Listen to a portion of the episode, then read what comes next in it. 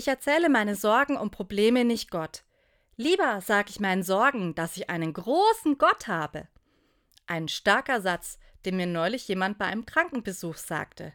Und gleichzeitig fühle ich mich, die Pfarrerin, sehr ertappt. Ich erzähle Gott nämlich ganz schön oft, was mich belastet. Und mir ist es auch total wichtig, meinen seelischen Schrott bei Gott abzuladen. Das ist doch befreiend. Aber okay, ich gebe ja zu, das Problem bleibt.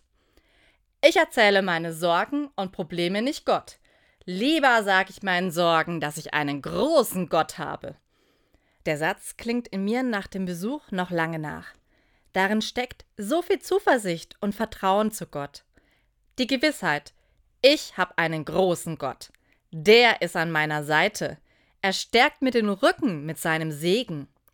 Ich muss mich nicht ängstlich von den Sorgen verrückt machen lassen. Gott schenkt mir die nötige Portion Kraft. Das löst zwar auch nicht das Problem, aber es löst was in mir. Statt mich von meinen Sorgen lähmen und ausbremsen zu lassen, mache ich mich mit Gott an meiner Seite auf die Suche nach Lösungen. Denn, liebe Sorgen, ich habe einen starken Gott.